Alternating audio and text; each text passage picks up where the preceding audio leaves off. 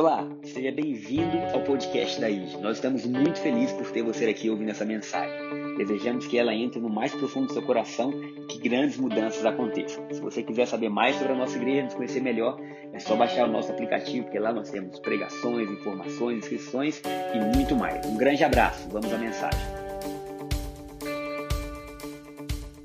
Hoje é um dia de contar histórias. Tiago contou uma história rápida aqui a meu respeito e eu quero falar também com vocês a respeito da história de um homem de Deus que eu admiro muito, está na Bíblia. Mas antes de eu começar a falar dele, eu quero dar o tema da palavra de hoje. Encontre-me na montanha. Encontre-me na montanha. Por quê? Hoje eu quero falar sobre mergulhados. Domingo passado, o pastor Gabriel também falou sobre mergulhados. Domingo que vem falare, falaremos sobre mergulhados e no outro nós estaremos mergulhados.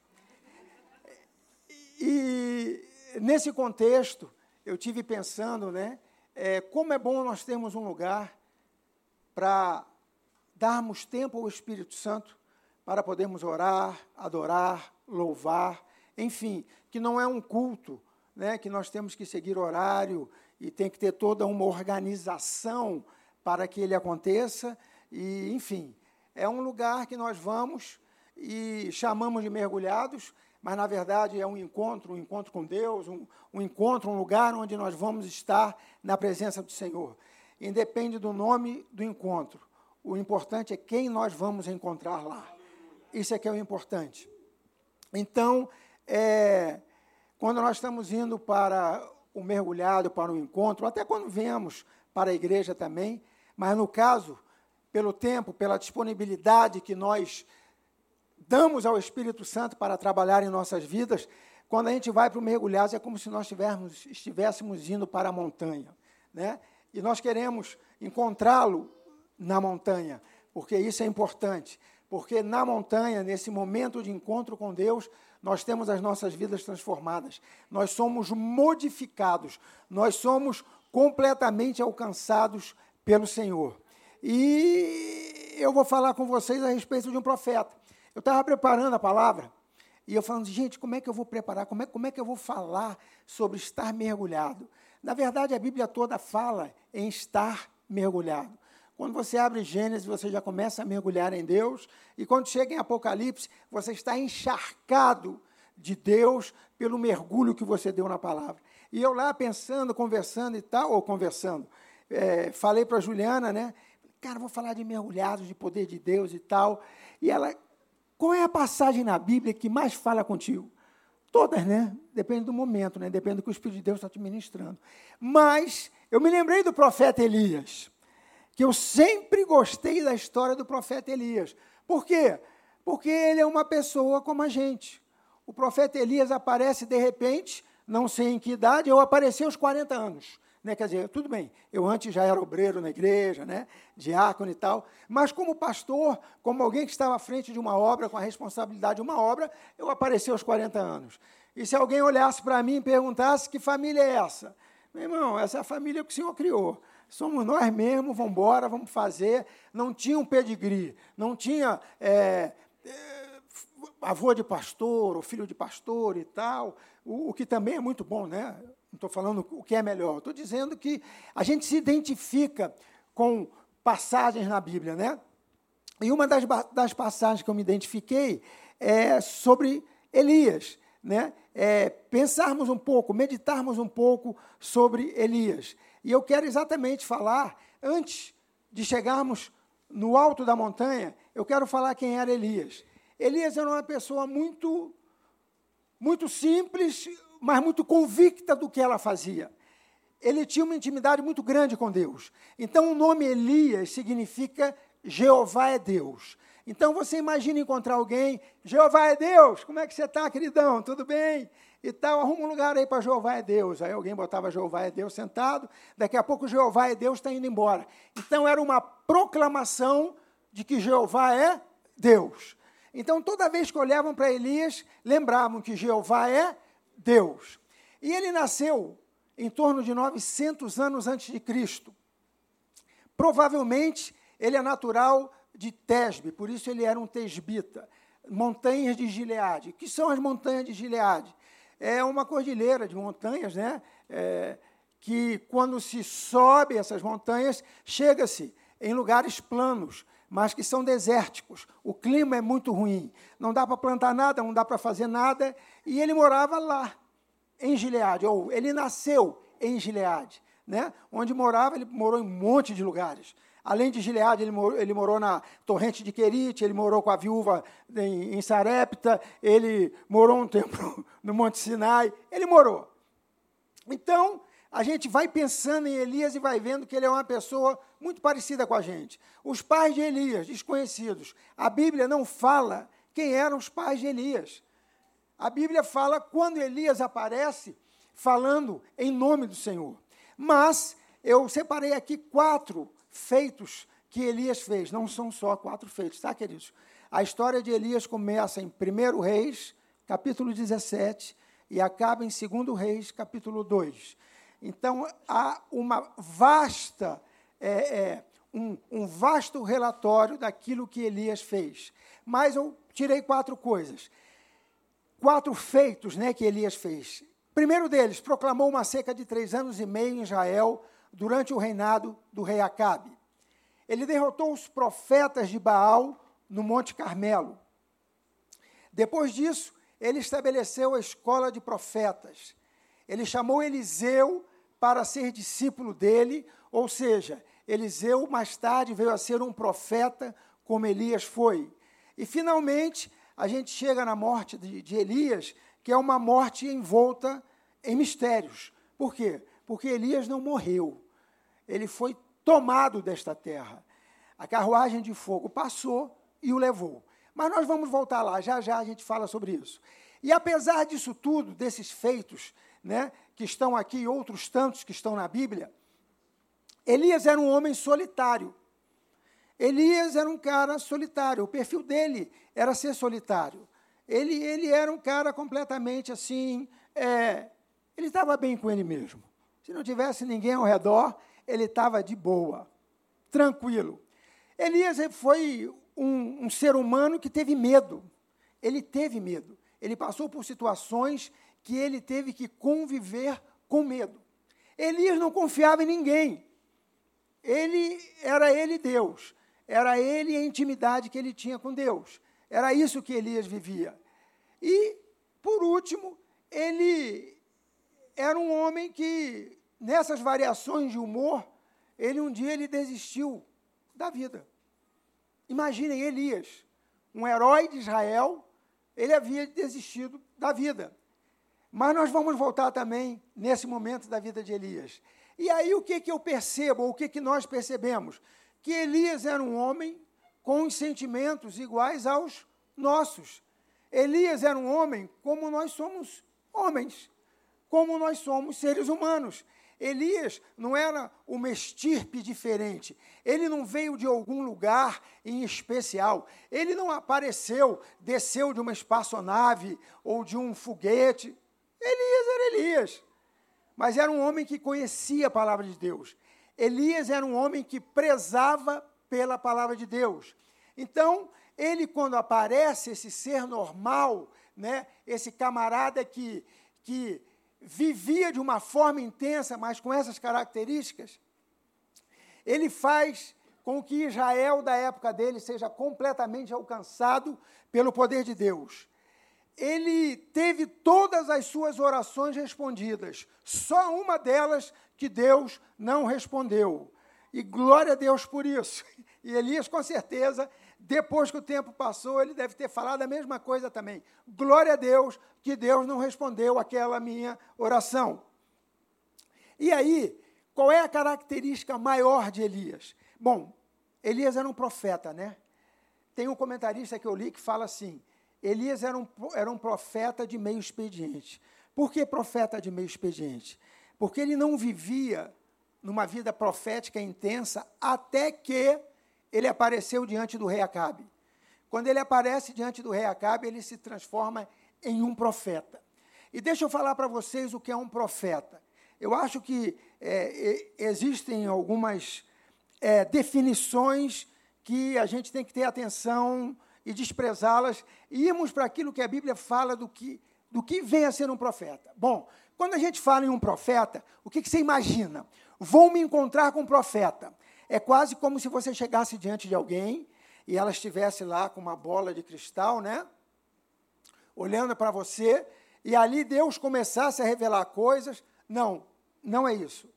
Profeta é alguém que crê na existência de Deus, profeta é alguém que faz predições, mas, sobretudo, proclamações. Então, Elias fez algumas predições, mas ele fez proclamações que se cumpriram. Por quê? Porque ele cria e tinha um relacionamento com Deus. Então, o mais importante é: se Elias teve medo, se Elias era um homem normal, se Elias apareceu de repente do nada, como nós aparecemos, a gente chega na igreja, quem é você? Ninguém, eu sou eu, cheguei, conheci Jesus, me converti. Daqui a pouco você começa a alcançar um nível de serviço aos irmãos que as pessoas começam a lhe ver de uma maneira diferente. Então, Elias, ele era um cara que tinha intimidade com Deus. E o que acontece? Bom, deixa eu ler uma coisa, deixa, deixa eu ler uma passagem. Tem uma passagem em Tiago, Tiago, o apóstolo Tiago, escrevendo uma carta, e ele está admoestando os seus contemporâneos para que eles tivessem uma compreensão de quem era o herói de Israel, Elias. E ele escrevendo, ele leva aquilo ao povo. E aí nós vamos ler. Ele aqui, por favor, coloca lá. Tiago, capítulo 5, Epístola de Tiago. Volta um, por favor, ele aqui em 16. Olha o que fala. Ele está, Tiago 5,16, aí. Ele está orientando os seus contemporâneos e ele escreve assim: Confessai, pois, os vossos pecados uns aos outros, e orai uns pelos outros, para serdes curados muito pode, por sua eficácia, a súplica do justo. Quando ele está com esta orientação ao povo, olha, orem uns pelos outros, sejam companheiros, estejam juntos. Deus muda, transforma situações que vocês nem imaginam, para que vocês sejam curados no corpo, na alma, na mente. E o espírito estava vivificado, né? porque ele já estava falando para crentes. E aí ele dá um exemplo de um herói de Israel, que era Elias. Versículo 17. Elias era um homem semelhante a nós, sujeito aos mesmos sentimentos, e orou com instância para que não chovesse sobre a terra, e por três anos e seis meses não choveu. E orou de novo, e o céu deu chuva, e a terra fez germinar seus frutos. Por que eu peguei essa passagem? Porque essa passagem fala de quem era Elias. De quem era Elias. Elias era um homem normal.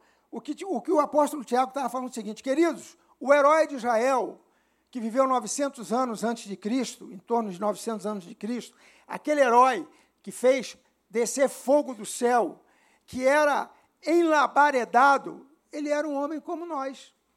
Ele era um homem com os mesmos sentimentos que nós temos.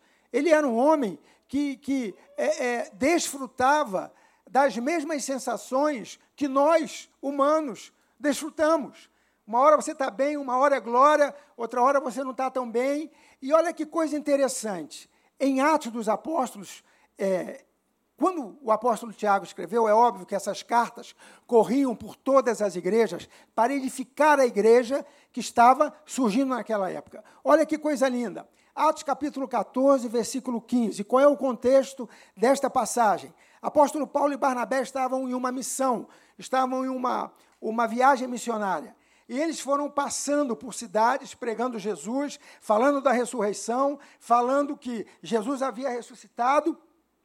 E eles começam é, a ser perseguidos em determinadas cidades, e eles vão mudando de cidade em cidade até que eles chegam em uma, Icônia, que havia um aleijado de nascença.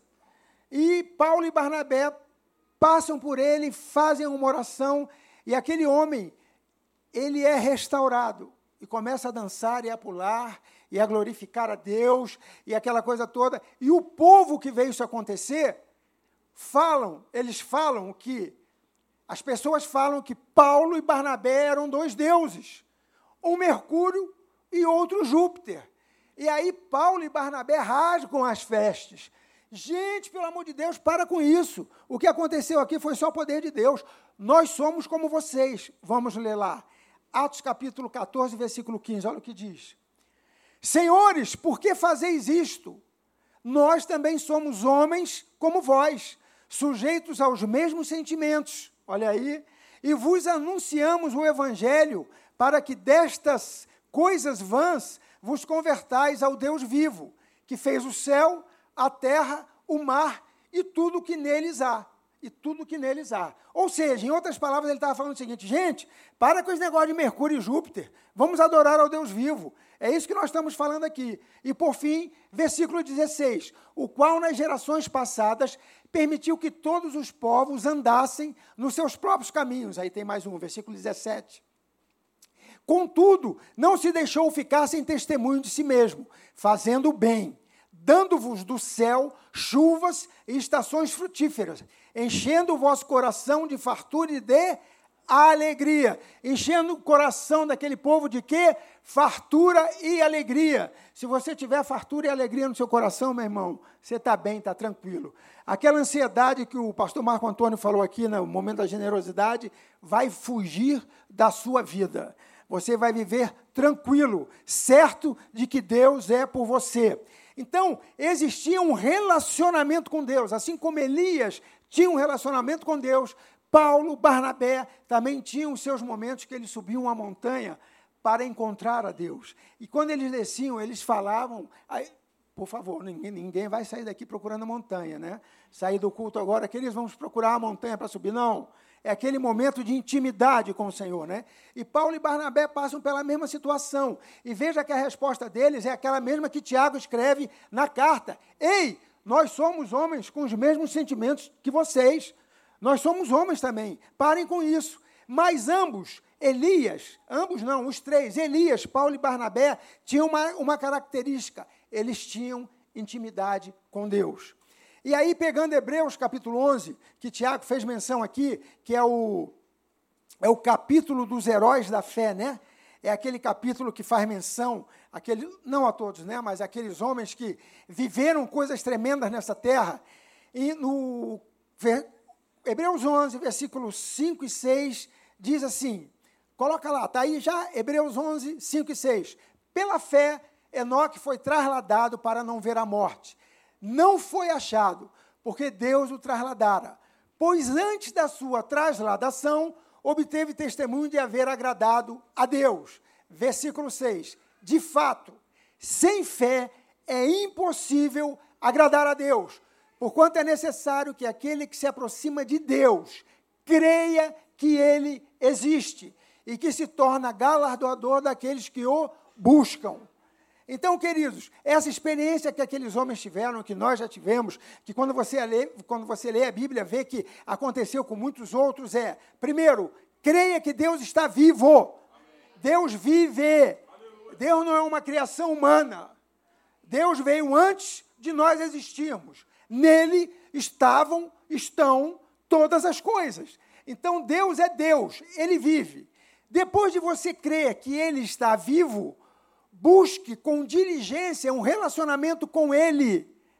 A sua montanha pode ser no banheiro, pode ser no quarto, pode ser no trabalho. Por favor, no trabalho, quando estiver no horário do cafezinho, não vai parar de trabalhar para.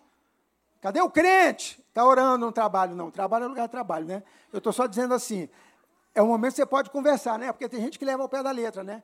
Meu apóstolo falou que eu posso ir para a montanha na hora do trabalho. Não é isso.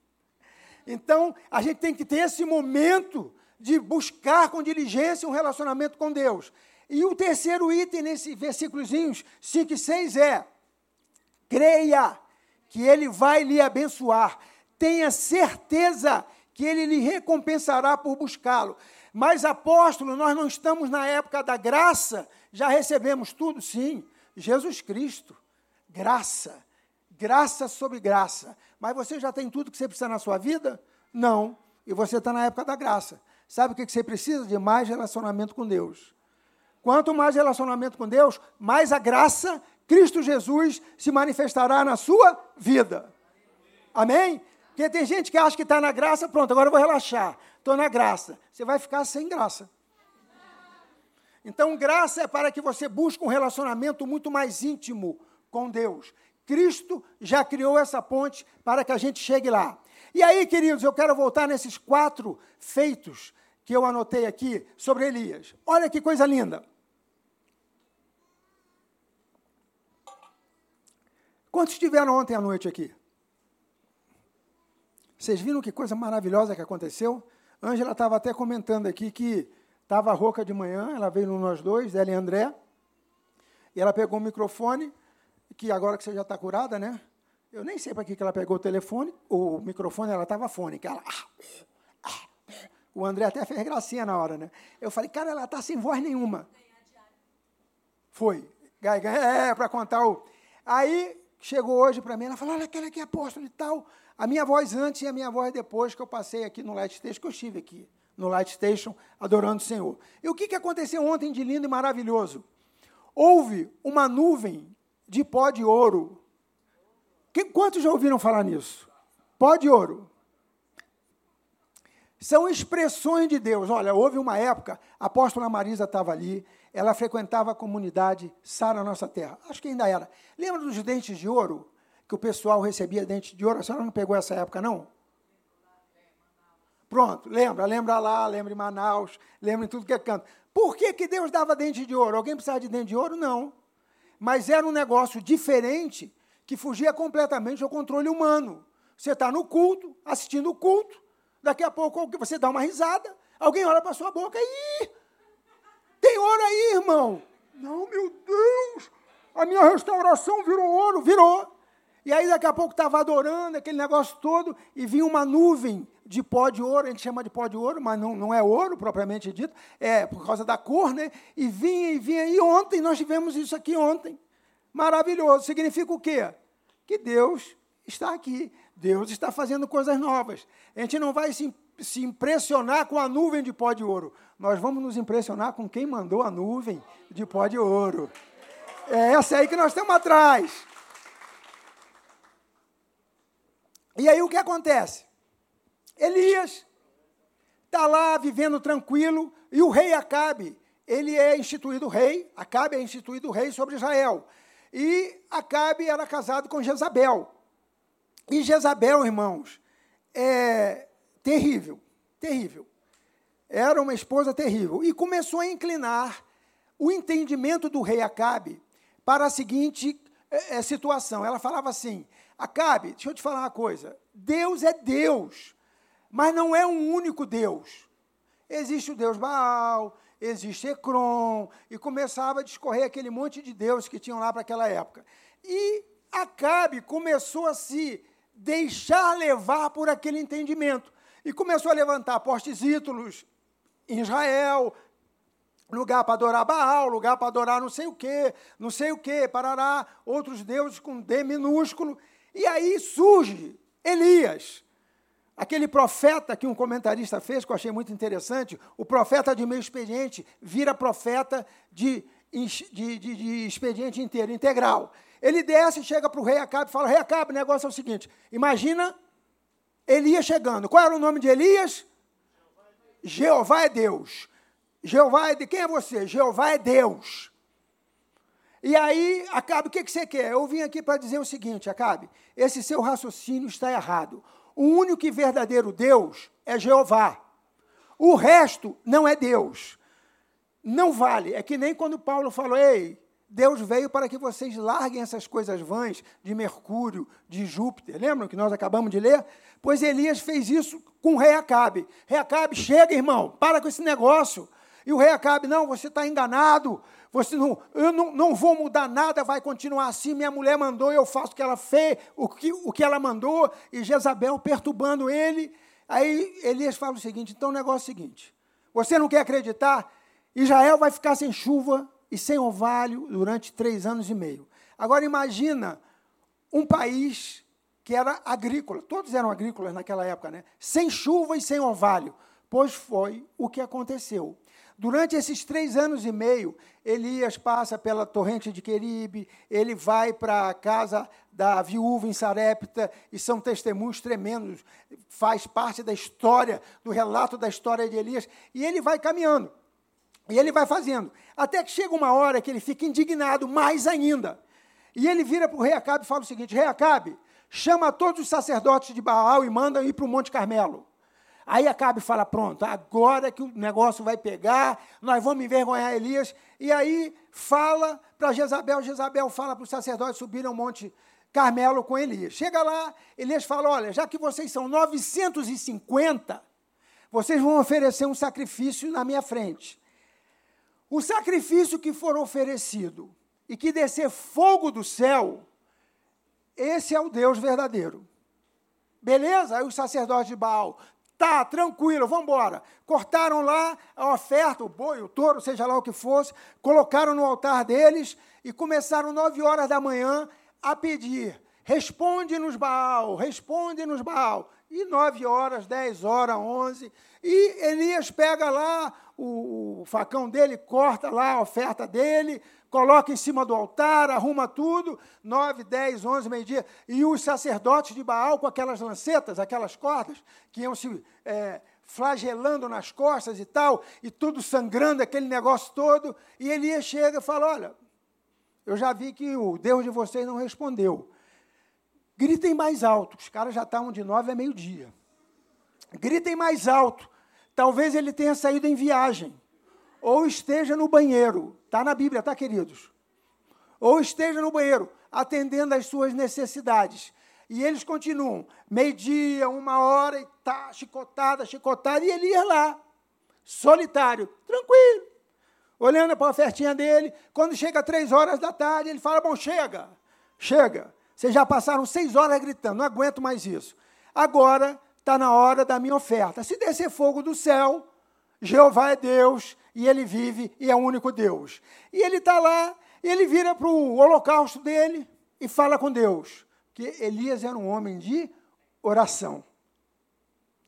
Senhor, a oferta está aí.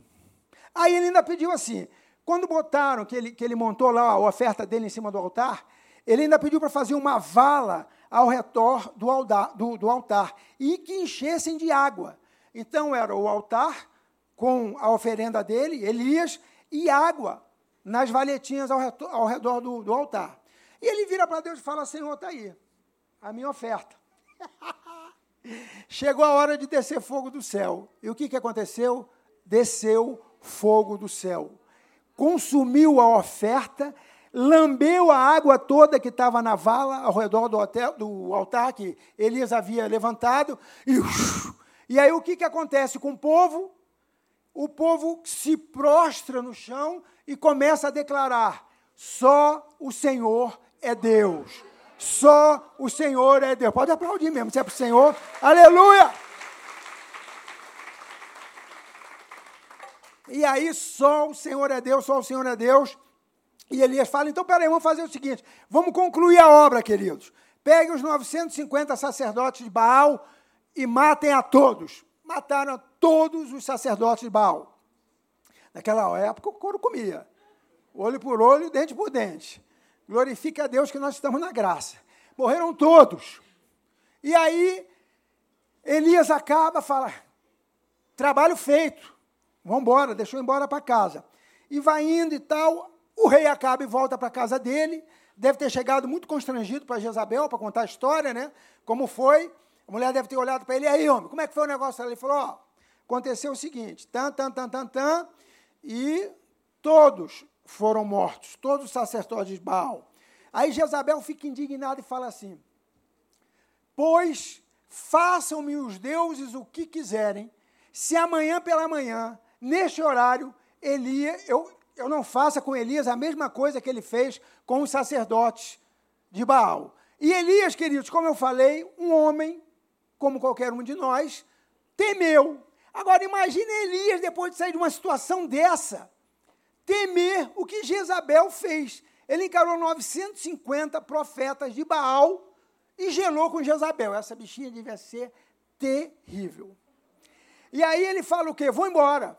E ele sai, vai caminhando, e diz a Bíblia que caminhada de um dia no deserto, ele chega embaixo de um zimbro, ele encontrou um zimbro, um zimbrozinho, deitou embaixo do zimbro, porque no deserto não tem, não tem sombrinha não, querido. Ele estava com sede e com fome. Ele entra embaixo do zimbro e conversa com Deus. Homem de oração, fala assim: Papai, só eu dos profetas restou. Não tem mais profeta em Israel. E olha, estou desgostoso, fiz aquilo tudo e Jezabel ainda fala que vai me matar? Senhor, pode me levar, pode dar cabo da minha vida. Então, esta foi a única oração que Deus não respondeu para Elias, quando ele desistiu da vida. Né? É, suicídio de crente, né? Senhor, estou cansado, pode me levar. Aí, Elias está lá embaixo do zimbro, cansado, dormindo. É, depois corta essa edita, né? Está direto. E dormindo lá, com fome, com sede. Eu faço logo na hora que vai saindo. Meu Deus, no primeiro culto me comportei tão direitinho. Vamos lá. Aí ele estava lá com fome, aquele negócio todo, aparece um anjo. Aparece um anjo, acorda Elias, fala, Elias, come e bebe porque a jornada será longa. Elias olha para o anjo e obedece. Obedece na hora e entende depois. Comeu e bebeu e dormiu. Aí o anjo vai e chama Elias de novo. Elias, acorda, meu querido. Come e bebe, porque a jornada vai ser longa. E Elias come e bebe novamente. E dorme. E quando ele acordou, ele estava já restabelecido. E durante 40 dias e 40 noites ele caminha pelo deserto até o Monte Sinai. Quando ele chega no Monte Sinai, ele chega cansado novamente, né? Ele fala: Meu Deus, cheguei aqui, entra numa caverna daquela, e Deus, com quem ele conversava sempre, vira para ele e faz aquela pergunta básica de terapeuta. Quando o paciente, né, o cliente, está muito confuso: O que, que você está fazendo aqui, Elias? Aí Elias, bom, que eu estou fazendo aqui, olha, só eu restei dos profetas de Israel, conta toda a história dele. Aí, quando ele acaba de contar a história, Deus não responde nada para ele. Fala assim: Elias, faz o seguinte, sobe para o cume do monte. E Elias, sempre obediente, esperto, subiu para o cume, do monte. Quando chegou lá, falou: Bom, vai ter alguma coisa diferente aqui. Chegou lá, teve relâmpagos, raios, vento, terremoto, as penhas iam se rachando, as pedras iam caindo. Falei, cara, imagina, o cara doido para ser tratado, para ter um colinho e ver isso tudo. Fique ligado aí, que vai cair no seu dia a dia. Vamos lá. Doido para um colinho, por, ah, eu sou vítima, não sei o que, Deus. Aquele negócio todo. Quando acaba, silêncio, Deus vira para ele assim e fala: Elias, que fazes aqui? Aí Deus fala assim: Elias, vamos fazer o seguinte: você vai voltar pelo mesmo caminho que você fez, e você vai ungir dois reis, e vai ungir Eliseu em teu lugar. Pode voltar. E Elias, já renovado pela palavra de Deus, obediente como sempre, ele volta.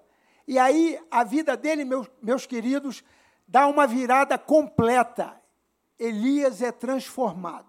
Aquele homem que vivia de forma solitária, que teve medo como qualquer outro homem, e depois deve ter tido também em outras situações, enfim.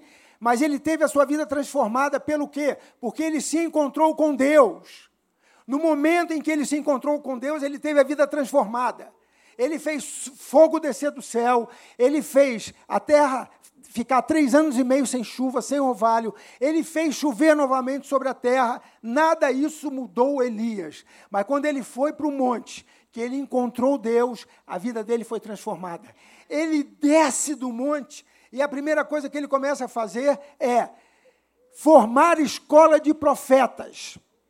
E depois disso ele ainda chama Eliseu. Ele vai passando, Eliseu é um filho de um próspero fazendeiro da época, e Elias passa, pega o manto, joga sobre ele. Quando o manto cai sobre Eliseu, Eliseu já olha para Elias e Elias fala: Você sabe o que aconteceu contigo, vem, segue-me. Ele, pera um instantinho, deixa só eu me despedir dos meus pais. Pegou a, a, a coisa de, de bois lá, como é que é? O, é, o arado lá com os bois, matou os bois, fez um churrascão para todo mundo. Beijo, fui, seguiu Elias. E aí, nesse processo, começam a acontecer coisas que nós entendemos o que é encontre-me no monte. Porque houve uma mudança completa na vida de Elias.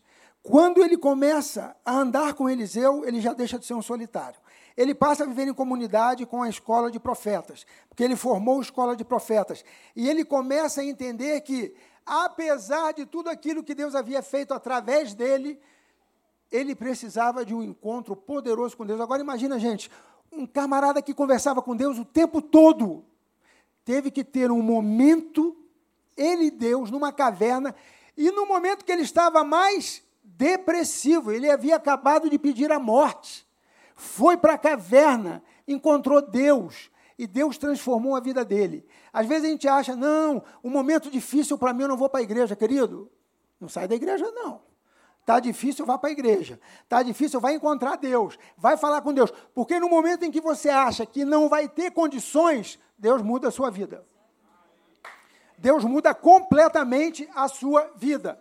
E aí, queridões, para encerrar, nós estamos indo para o fim, agora é rápido. Elias andando com Eliseu. Agora imagina o seguinte: vocês se lembram do que é um profeta? O profeta é aquele que faz predições e proclamações, porque conhece a palavra.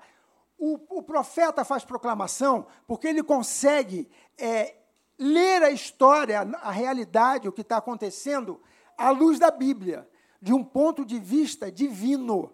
Então ele consegue ler o passado, entender o presente e, entender, e saber o que vai acontecer no futuro, porque ele olha de um ponto de, vida, de, de um ponto de vista divino, da Bíblia. E quando Elias está andando, já formou Eliseu, Eliseu já está andando com ele há quase oito anos, escola de profetas, olha que coisa linda. Olha o que um encontro na montanha fez com Elias. Elias está na hora de ir embora, profeta. Aí ele chega, finge que é Andrezão aqui, é Eliseu. E eu sou Elias. Eliseu, Elias. E aí ele chega para Eliseu e fala: Eliseu, fica aqui, Eliseu, que eu vou sair agora aqui de Gilgal e vou para Jericó. Eliseu, queridos, já era profeta, ele já conseguia ler a realidade, o momento, o tempo, em razão da palavra de Deus. E ele fala e vira assim para Elias: Elias, tão certo como o Senhor vive, eu não te deixarei. Aonde você for, eu irei. Aí Elias fala: então tudo bem, não consegui convencer o menino, obviamente que Elias sabia. Eu formei um profeta, né? O cara está andando comigo. Aí Elias sai. Mas quem sabe eu consiga convencer ele. Chega em Jericó. Chegou em Jericó com o Eliseu. O que, que acontece? Os discípulos dos profetas correm para Eliseu. Eliseu, Eliseu, vem cá, vem cá, Eliseu. Sabe que teu mestre será tomado de ti hoje? E Eliseu fala: calai-vos, eu também sei. Psh, não precisa falar nada. Agora imagina, se liga. Imagina você estar em um lugar, imagine isso aqui agora. Todo mundo profeta, intimidade com Deus, vivência com Deus, aquela experiência. Profeta, você é capaz de ler o que está acontecendo hoje de acordo com a Bíblia. E aí você está aqui, você se vira para um aqui, oi Charla, tudo bem? Você está tão linda, como é que está o Gabriel? A Charla vira para você, obrigado pelo elogio. Mas Deus vai fazer na sua vida o seguinte, seguinte, seguinte. Você, meu Deus, que coisa maravilhosa! E entregou. Aí vira para o André, e aí, Andrezão, como é que você está? E o André, olha, Deus vai fazer assim na sua vida, ó. Aconteceu isso, assim, assim, assim, assim. Escola de profetas. E eu achei lindo, porque quando os profetas se aproximam de Eliseu, Eliseu falei, eu também sei. Na verdade, todo mundo sabia o que ia acontecer. Não tinha ninguém desavisado. Aí Elias vira para Eliseu, Eliseu, fica aqui em Jericó, com os profetas aí, conversando com eles. Eliseu, tão certo como tu vives, eu não te deixarei, irei contigo. Aí Elias fala, vamos embora, então vamos embora. Aí vai, sai de Jericó, chega a Betel. Chega lá em Betel, o que, que os discípulos dos profetas fazem? Eliseu, Eliseu, vem cá, vem cá, Eliseu. Aragassumanávia. Deixa eu te falar uma coisa. teu mestre será tomado hoje de ti. E Eliseu fala: Calai-vos, eu também o sei. Aí eles, puxa, a gente pensou que a gente estivesse chegando com alguma novidade, e os dois andando. Aí Elias chega e fala: Eliseu, fica aqui em Betel com os profetas, conversaram contigo, estão aí. Eliseu, tão certo como o Senhor vive, eu não te deixarei. E os dois andando. Vão andando, conversando, a Bíblia fala exatamente isso. Andavam e conversavam. Aí estavam andando e conversando, chegou no Rio Jordão, Elias tira o manto, bate nas árvores do Rio Jordão e as águas se separam. Aí Eliseu, imagino eu, olha aquilo fala: estou junto, estou com o mestre, vamos embora. Atravessa o Rio Jordão, filmou a parada, passou lá para o outro lado. Aí Elias já viu que não ia conseguir se livrar de Eliseu, fala assim para Eliseu: Eliseu, o que queres que eu te faça? Eliseu fala assim: Eu quero porção dobrada, que me toque porção dobrada do teu espírito. Existe uma passagem em Gênesis que fala o seguinte: que o primogênito tem direito ao dobro dos demais filhos.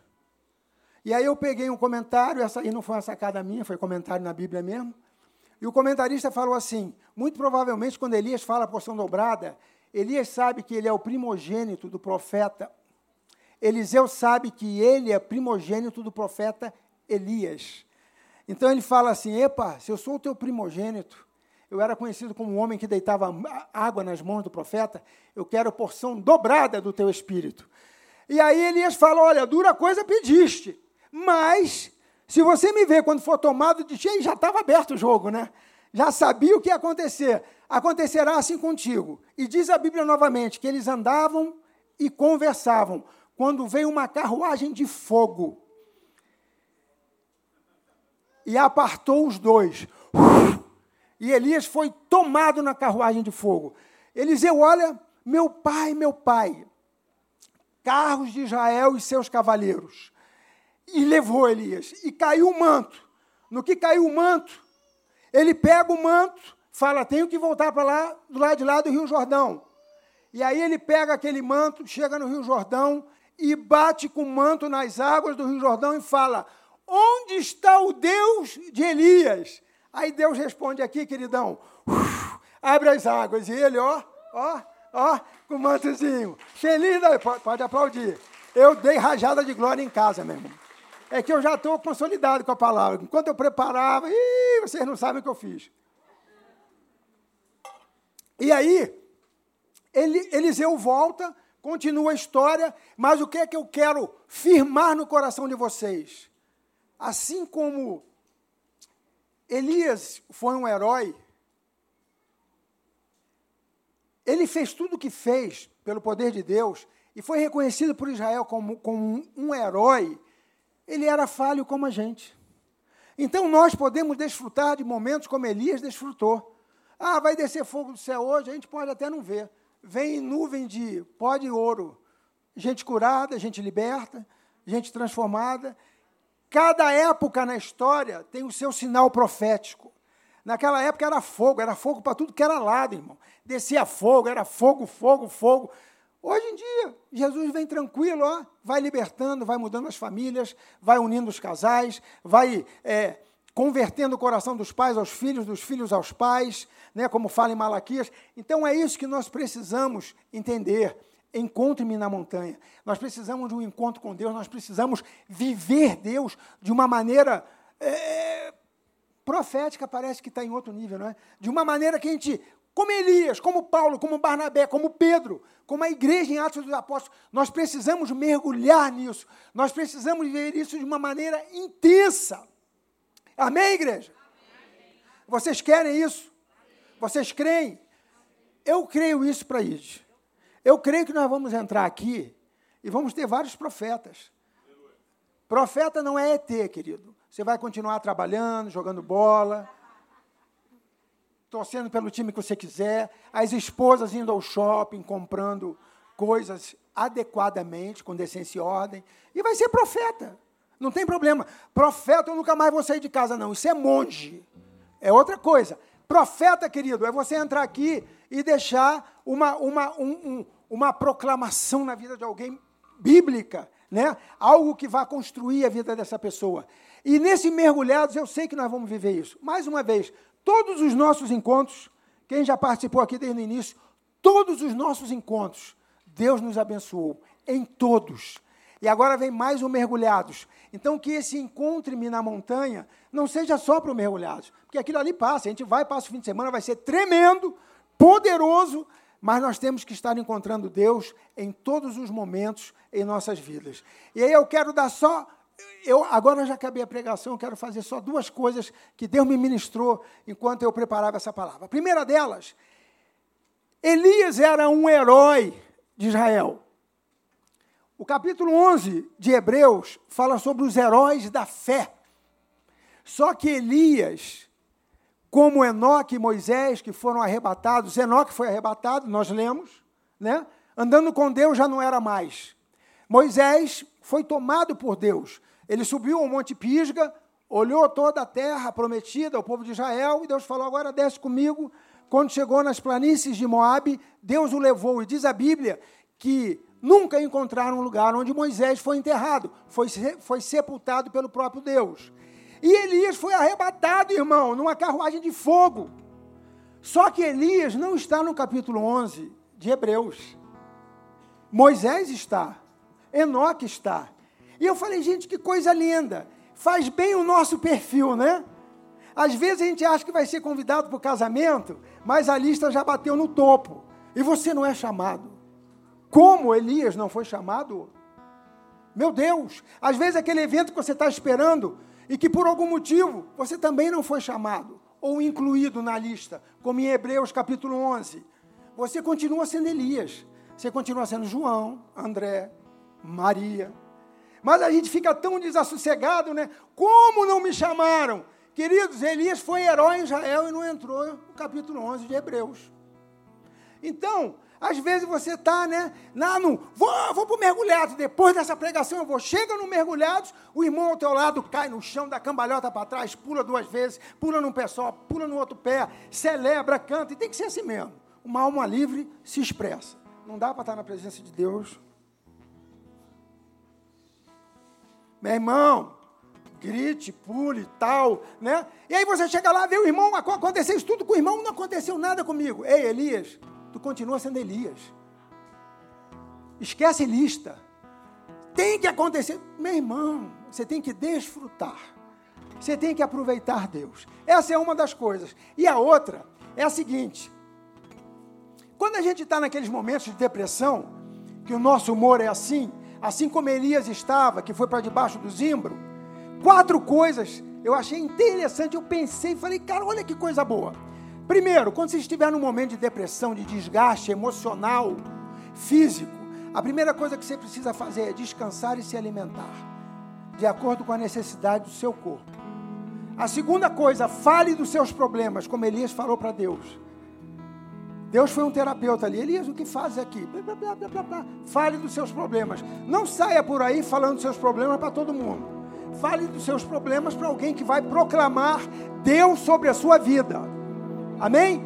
O terceiro ponto que eu botei é o seguinte: quando você estiver passando por esse momento de dificuldade emocional, espere algo novo, uma revelação nova de Deus para você.